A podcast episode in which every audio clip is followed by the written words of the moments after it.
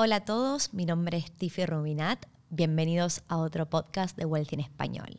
Hoy voy a estar cubriendo las cinco razones por las cuales invertir en propiedades en Australia en este momento que es abril del 2021 hace más sentido que invertir en inmuebles en Nueva Zelanda.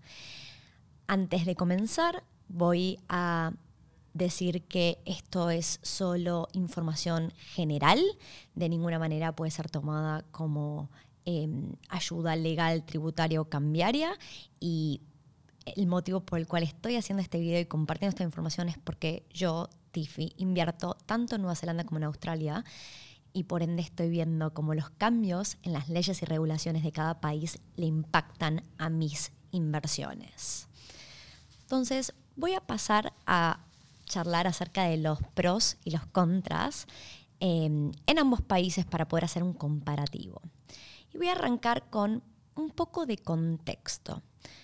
Cuando yo empecé a invertir, mis primeros inmuebles los compré en Nueva Zelanda y la transacción, las primeras transacciones las finalicé en enero y en marzo del 2019. O sea, ya pasaron más de dos años desde que compré mi primer inmueble. En ese momento yo estaba invirtiendo en Nueva Zelanda porque veía más pros que en Australia y ahora se ha revertido porque el gobierno de Nueva Zelanda está interviniendo con las políticas, las leyes y regulaciones y ha hecho muchos cambios en los últimos años. Por eso cuando arranqué el video dije estoy parada en abril del 2021 porque realmente espero que esto siga fluyendo semana a semana, mes a mes. En lo que va del 2021 han cambiado varias políticas y, y mes a mes sigo escuchando nuevos anuncios. El contexto es que el gobierno de Nueva Zelanda ha querido intervenir para frenar el crecimiento de los precios de los inmuebles. Y entonces, este crecimiento que ha sido bastante fuerte en los últimos años y para aquellos que vienen siguiendo, eh, como yo vengo invirtiendo en los podcasts, en varios podcasts he mencionado que en los últimos dos años mis propiedades han más que doblado en valor y solo en dos años eso es increíble. Lo que estaba pasando en Nueva Zelanda pasaron varias cosas. La primera es que los precios de Nueva Zelanda estaban bastante más baratos que otros países desarrollados en el mundo y por ende los precios tenían que ponerse al día, tenían que hacer un catch-up. Segundo, los precios se rigen por la oferta y la demanda, no estoy diciendo nada nuevo, y en los últimos años Nueva Zelanda ha tenido un problema donde hay más demanda que oferta, tienen un problema, una crisis, que no hay suficientes casas para todas las personas que viven en Nueva Zelanda. Y tercer punto por el cual los precios no se frenan es la inflación. Y con toda la plata que los distintos gobiernos alrededor del mundo están inyectando a raíz de COVID, no veo una situación donde la inflación se vaya a frenar, sino que no, estamos hablando de inflaciones al nivel Latinoamérica, Argentina o Venezuela, pero sí con toda la inyección de capital en, los últimos meses, se esperaría que haya una inflación un poquito más alta que la inflación, la inflación que se haya visto en los últimos cinco años. Con todo esto dicho, los, los precios siguen creciendo y con cada una de las políticas que el gobierno neozelandés ha impuesto en los últimos 3, 4, 5 años, no ha logrado su objetivo principal, que es frenar el crecimiento de los inmuebles, de los precios de los inmuebles. Entonces, algunas de las políticas que ha introducido, primero y principal, son las restricciones a inversores extranjeros. Ahora cualquier persona de cualquier parte del mundo no puede libremente comprar inmuebles en Nueva Zelanda, mientras que Australia sí le abre las puertas a los inversores extranjeros. Han puesto restricciones de lo que se llama loan to value ratios, que es cuánto, qué porcentaje los bancos le prestan a las personas en base a, un monto total. Entonces, el ejemplo es, un banco, yo puedo en, en, ciertos países poner un 5, un 10, un 20%, o por ahí me piden poner depósitos más grandes y el banco me presta porcentajes más chicos. Eso significa que yo tengo que juntar un mayor depósito. Esa es otra de las restricciones que han eh, impuesto en los últimos años y ahora voy a hablar en detalle. Y tercero, han empezado a implementar más impuestos a las ganancias. todas estas medidas que han impuesto en los últimos años, queriendo lograr que se frenen los precios de los inmuebles, han tenido el efecto opuesto y cada vez crecen más y más y más. Es tanto lo que están creciendo los precios de las propiedades en Nueva Zelanda que si los precios ahora en abril bajaran un 10%, solo llegarían los precios de diciembre del 2020. O sea, incluso cuando bajen un 10% no es nada porque los precios han crecido tanto. Entonces, esto es el contexto. Ahora sí voy a pasar a los pros y las contras de las cinco razones por las cuales invertir en Australia hace más sentido que Nueva Zelanda en este momento. Primero y principal son los precios de mercado. Cuando yo empecé invirtiendo, hace dos años atrás, estaba comprando cosas, eh, propiedades que eran muchísimo más baratas en Nueva Zelanda que en Australia. En este momento, los montos que estoy viendo en Nueva Zelanda y en Australia son muy, muy, muy similares. Entonces, no es que veo un, beneficio de invertir en un, país versus el otro, porque estamos hablando de montos muy similares. ¿okay? Entonces, no es que hay un pro o una contra, simplemente que el pro que está, el pro de hace dos años atrás ya no está tan, tanto en el mercado, ¿ok? Obviamente en cada mercado uno puede ir y encontrar, en cualquier mercado yo siempre digo que se pueden encontrar oportunidades y tanto en Australia como en Nueva Zelanda se pueden ir y encontrar oportunidades, ¿ok? Pero ya ese ponerse al día de los precios de Nueva Zelanda ha sucedido y no hay una gran diferencia. El segundo punto son los depósitos. Actualmente, para abril del 2021, en Australia, los bancos normales y regulares me prestan ya sea el 80 o el 90% del porcentaje del, del, valor de compra de un inmueble. ¿Qué significa esto? Si yo estoy comprando un inmueble de medio millón de dólares, no importa de qué dólar estoy hablando, lo que yo necesito poner de mi propio bolsillo en Australia serían 50 mil dólares si estoy comprando poniendo un, 10% de depósito o 100 mil dólares si estoy comprando con un 20% de depósito. Cuando voy a Nueva Zelanda como inversora, las nuevas regulaciones que están entrando en vigencia en este momento me piden que yo tenga un 40% de depósito si voy a comprar como inversión. También es diferente si voy a comprar mi propio hogar en Nueva Zelanda. Pero como inversión me piden un 40%. Entonces, para un monto similar, o sea, si yo estoy hablando de una propiedad de medio millón de dólares, perdón, si estoy hablando de medio millón de dólares, estoy necesitando poner de mi propio bolsillo como mínimo 200 mil dólares. Y eso no incluye si yo le tengo que poner plata de arriba, ya sea porque estoy haciendo una renovación o lo que sea. Entonces, poder ahorrar 50 mil dólares versus poder ahorrar 200 mil dólares, hay una diferencia muy, muy grande en esos montos. Por eso, a mí ahora, eh, yo, Tiffy, si pienso, ok, tengo esta plata, digamos que tengo la plata suficiente para comprar una o más de una. Pongo el ejemplo. Por ahí tengo 100 mil dólares ahora de los que dispongo para ir a invertir. En Nueva Zelanda no llego a comprar una propiedad de medio millón de dólares y en Australia puedo comprar dos. Eso es increíble. ¿okay? Entonces, eso es un pro muy grande para Australia. El tercer punto, que esto es una noticia de las últimas semanas y es un cambio en la ley que se está introduciendo en Nueva Zelanda. Todavía no hay información completa, con lo cual yo estuve siguiendo a mm, mi, mi contador, está haciendo live streams y contando cómo impacta los nuevos cambios en las leyes de Nueva Zelanda en mis inversiones y lo estoy siguiendo y semana a semana averiguan cosas nuevas. Pero este, este cambio en la ley implica que de ahora en más en Nueva Zelanda, todo lo que son los intereses que uno paga sobre la deuda, o sea, si yo pido un préstamo, estoy pagando intereses mes a mes. Cuando yo invierto, a mí las leyes en Australia y Nueva Zelanda, hasta hace unos días atrás o unas semanas atrás, en ambos países me trataban como si yo fuera una empresa. Eso significaba para cualquier empresa, cuando uno tiene gastos y los intereses son gastos, yo podía, una vez que tenía todos mis ingresos, deducir los intereses como ingresos y por ende pagar impuesto a las ganancias de un monto menor.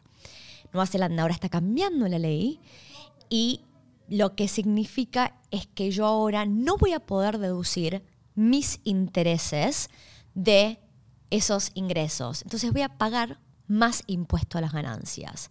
Y como los intereses son mi, mi mayor gasto en una propiedad, eso tiene un impacto muy grande, porque podría significar que yo pago 80 dólares por semana más de impuesto a las ganancias si no puedo deducir esos intereses. Hay que tener en cuenta que todavía esta ley está muy verde y los contadores están intentando entender cómo se va a implementar y una de las excepciones que el gobierno neozelandés ha, puesto es que si uno compra propiedades nuevas que uno sale a construir, como tienen un problema de, que no tienen suficientes casas en Nueva Zelanda, ellos quieren incentivar la construcción. Entonces, si salgo a construir algo nuevo, esta ley de deducir mis intereses no aplica. ¿okay? Y, ahí, y ahí, de vuelta, uno tiene que poder hablar con un experto. Yo no soy experta en estas nuevas políticas y, todavía no hay claridad total de qué va a significar. ¿okay? Pero a mí, TIF inversora, yo compré propiedades hace dos años atrás y esta nueva ley va va a impactar a las propiedades que compré en el pasado, con lo cual yo ahora mis ingresos van a, ser impactados y van a bajar en el tiempo porque cada vez voy a tener que pagar más y más intereses. ¿Ok? Cuando voy a Australia, en Australia el gobierno se comporta de manera muy diferente. Eh, son gobiernos eh, llamémoslos de izquierda a derecha para aquellos que entienden, populares o no. El gobierno de Nueva Zelanda es un gobierno popular, el gobierno de Australia no, y por ende no veo en un futuro de, de corto a mediano plazo ningún riesgo asociado con esto, con lo cual sé que todos los intereses que yo pago en mis propiedades en Australia se pueden deducir de los ingresos y por ende pago reduzco los, las ganancias, ¿está bien? Entonces, estoy hablando de las ganancias que hago mes a mes con el alquiler que me ingresa.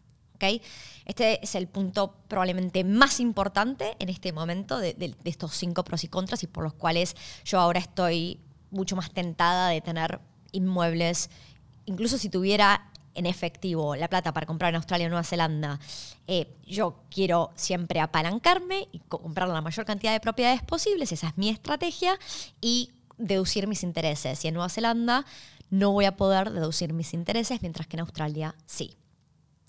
Ese es el punto 3. El punto 4 tiene que ver con lo que se llama impuesto a las ganancias. En el pasado yo, yo, veía un beneficio muy, muy grande de invertir en Nueva Zelanda versus Australia, porque si... Ahora voy a explicar qué significa esta, esta ley que fue variando en los últimos años. Se llama Bright Line y es un nombre lindo para impuesto a las ganancias al momento de vender. En el pasado, Nueva Zelanda no tenía impuesto a las ganancias cuando uno vendía. O sea, si yo compro en medio millón de dólares y vendo en un millón de dólares, hice una ganancia de medio millón de dólares, ¿ok? Entonces, en el pasado, Nueva Zelanda, vos podías comprar, vender, no pagar impuestos a las ganancias y todos éramos felices. En un momento con, todos estos cambios de regulaciones para, para poder frenar este aumento de precios, el gobierno dijo, ok, no, ahora uno va a tener que tener la propiedad por lo menos dos años en su portafolio, porque si, si lo vende en menos de dos años, se considera que lo que está haciendo es em, comprando y vendiendo y, y, entonces tiene que pagar impuestos a las ganancias, pero si lo mantengo dos años en mi portafolio, no hay que pagar impuestos a las ganancias. Después pasaron a cinco años. Entonces, cuando yo compré en el 2019, sabía que tenía que mantener mis propiedades por cinco años y después de los cinco años, si las vendía, no pagaba impuestos a las ganancias.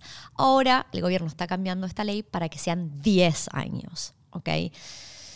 Nada, yo, mi estrategia es, si, si es posible, nunca vender y acumular inmuebles, pero siempre me gusta tener opciones y si una propiedad no performa y pienso que con esa plata puedo estar invirtiéndola en una propiedad que performe mejor, me gustaría tener la opción de poder vender. Y obviamente, pagar impuesto a las ganancias es muchísima plata.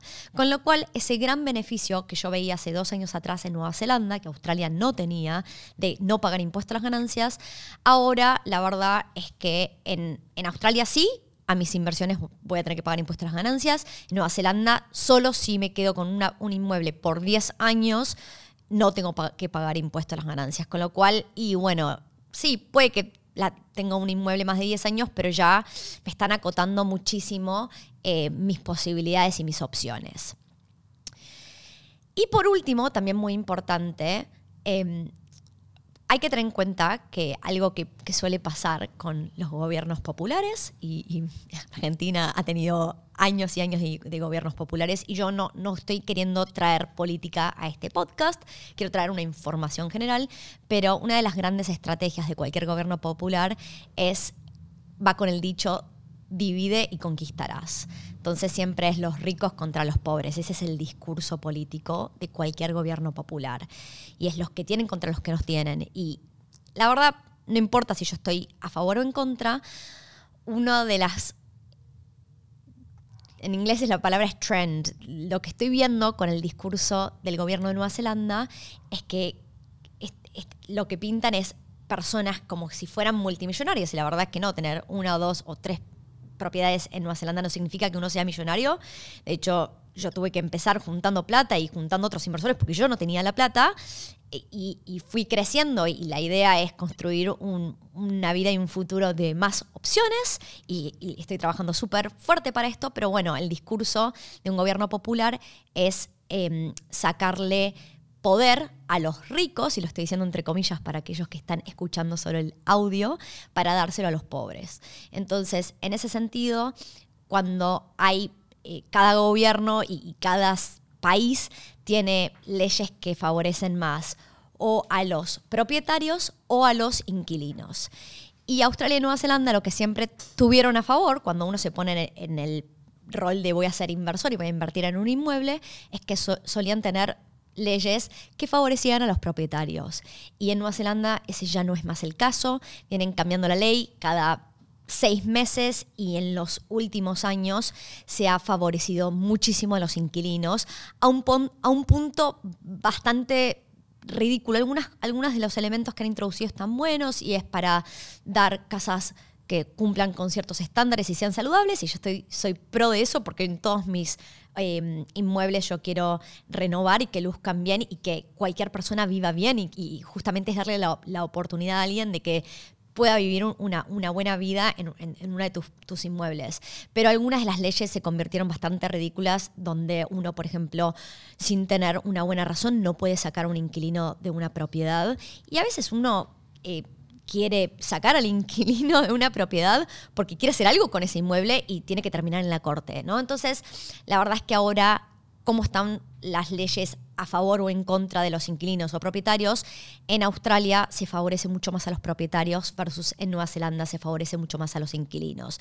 Más allá de que uno esté a favor o en contra de esas políticas, no, este no es el punto de discusión, sino que yo si estoy pensando en comprar un inmueble, quiero que las leyes me favorezcan como inversora y eso es lo que cada vez es más y más difícil encontrar en Nueva Zelanda. Por estos cinco motivos hablamos de acceder a precios accesibles de, propiedades para poder entrar en el mercado. Antes había una gran diferencia, ahora ya no hay una gran diferencia. Depósitos, los depósitos, los montos que uno tiene que juntar en Australia ahora son mucho más bajos que en Nueva Zelanda, porque los bancos me prestan mucho más plata en Australia que en Nueva Zelanda. Intereses deducibles de nuestros ingresos. Ahora eso es posible en Australia y no es posible en Nueva Zelanda.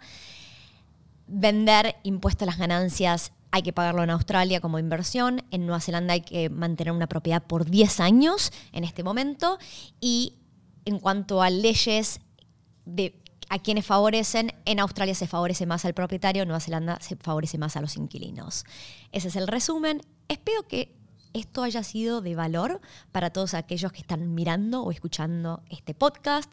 Si han escuchado algo de valor, no dejen de compartirlo, ponerle un me gusta, seguir nuestro canal, ya sea en YouTube, Spotify, Facebook, etc.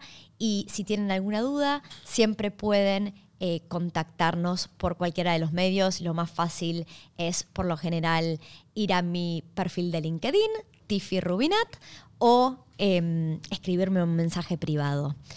Hasta la próxima y muchísimas gracias.